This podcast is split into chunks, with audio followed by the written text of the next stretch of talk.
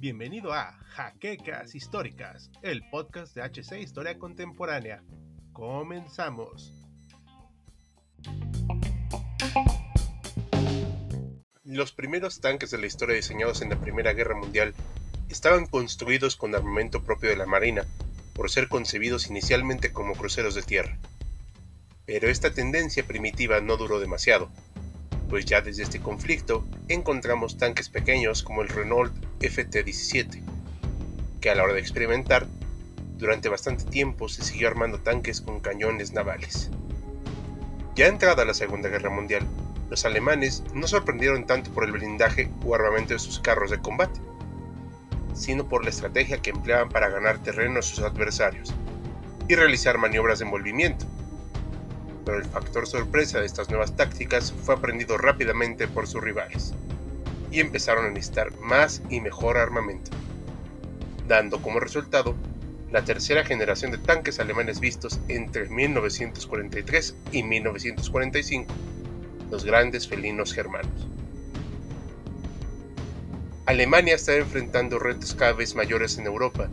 y estaba a punto de perder en el frente del norte de África para principios de 1943. Con el avance del conflicto, las luchas por tomar ciudades se tornaban cada vez más encarnizadas, teniendo a los soldados defensores aguantando calle por calle, edificio por edificio, piso por piso e incluso habitación por habitación. Este modo de combate urbano, tan lento y costoso, vio su punto álgido durante la batalla de Stalingrado y los posteriores enfrentamientos que se dieron entre los ahora defensores alemanes y los soviéticos en un rol ofensivo. Estos problemas provocaron una búsqueda de soluciones y se necesitaban rápido. En 1940, los alemanes ya contaban con piezas de artillería móvil, cuyo enfoque era destruir búnkeres y posiciones fuertemente protegidas,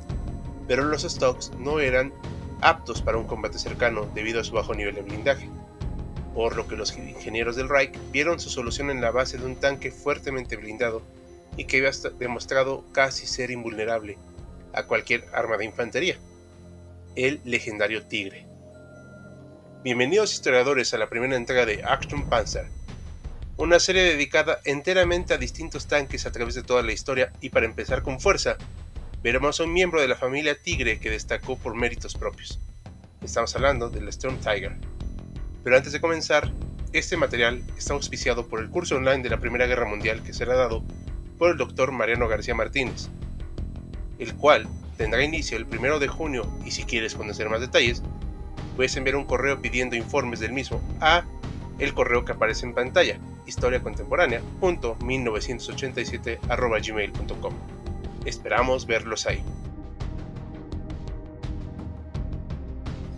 El concepto de montar piezas de artillería tanques con la intención de volverlos ágiles a la hora de posicionarse no era nada nuevo para principios de 1943.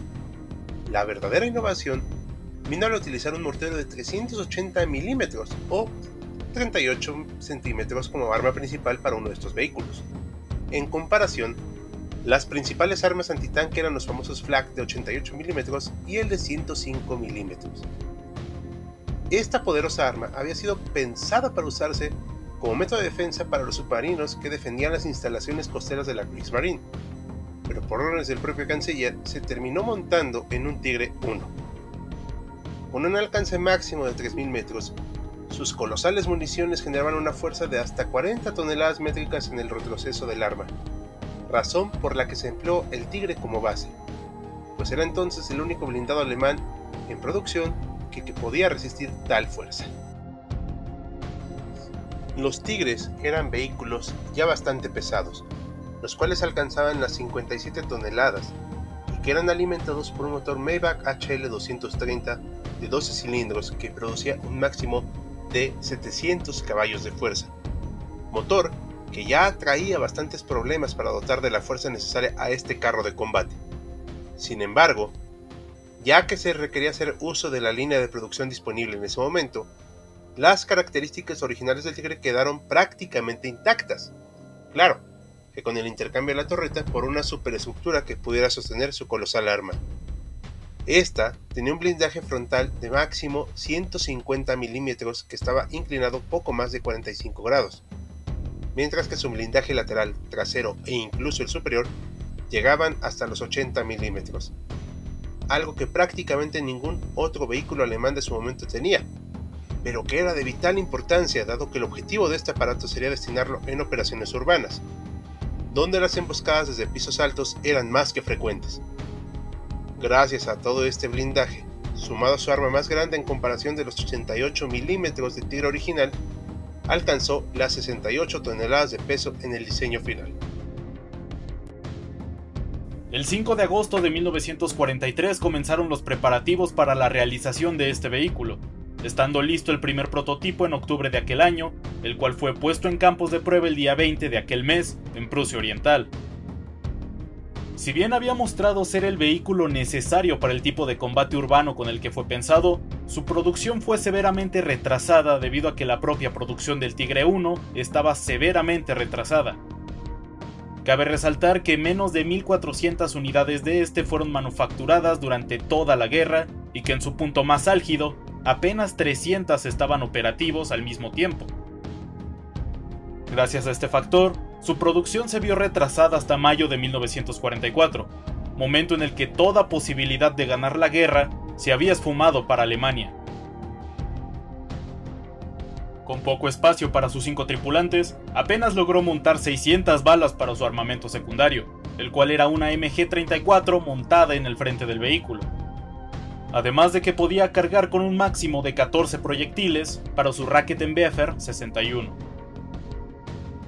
En un principio se pensó en continuar la limitada producción de este tanque con la intención de que las tres compañías Panzer creadas para este vehículo pudieran tener 14 unidades cada una del Sturm Tiger.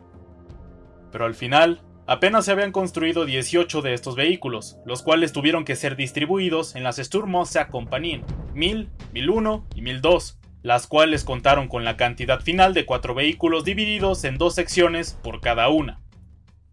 La primera compañía en estar lista fue la Mil, teniendo como bautismo de fuego la capital polaca durante lo que ahora conocemos como el alzamiento de Varsovia, en donde probó su efectividad al destruir edificios enteros con apenas un disparo.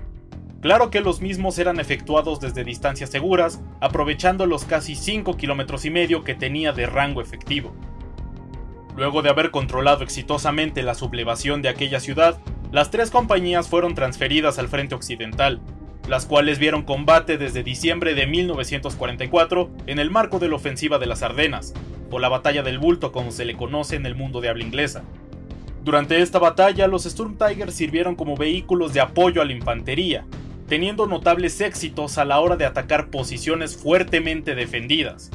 Las villas con abundantes M4 Shermans fueron los blancos ideales de estos vehículos, quienes lograron causar varias bajas pero conforme la ofensiva se estancó y posteriormente se tornó en contra de los alemanes, las compañías de Sturm Tiger se fueron retirando dentro de Alemania junto con el resto del ejército.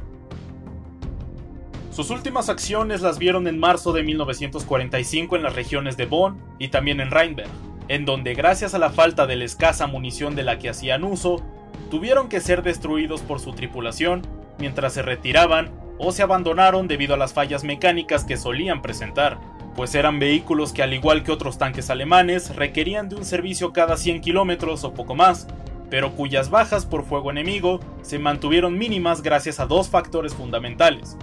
su tripulación veterana y bien entrenada, además del excelente blindaje con el que contaba, siendo eliminado principalmente por ataques de artillería o bombardeos aéreos. A día de hoy se conservan apenas dos Sturm Tigers, uno en el Museo de Sinsheim, Alemania, y otro en el Museo de Tanques de Kubinka, en Moscú. El Sturm Tiger es el ejemplo perfecto de un buen blindado que llegó demasiado tarde al conflicto, pues en las etapas iniciales de la guerra, en donde Alemania iba siempre a la ofensiva, pudo haber sido de gran utilidad, especialmente en batallas como la de Stalingrado y las vistas por Kharkov, pero que gracias a que su finalización no se vio hasta finales de 1944, y peor aún, en un número que nunca superó las 20 unidades, su aparición e importancia en el campo de batalla terminó siendo más anecdótica que de relevancia.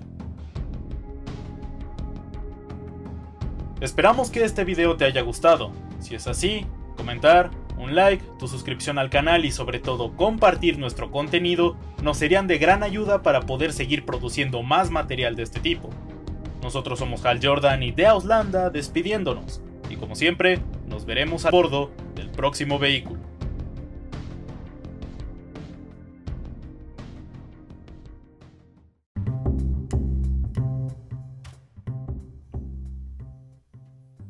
Fue Jaquecas Históricas, el podcast de HC Historia Contemporánea. No te olvides seguirnos en las redes sociales, enviarnos algún mensaje si tienes alguna duda o quieres hacer una colaboración y de paso compartirlo con tus amistades. Hasta la próxima semana.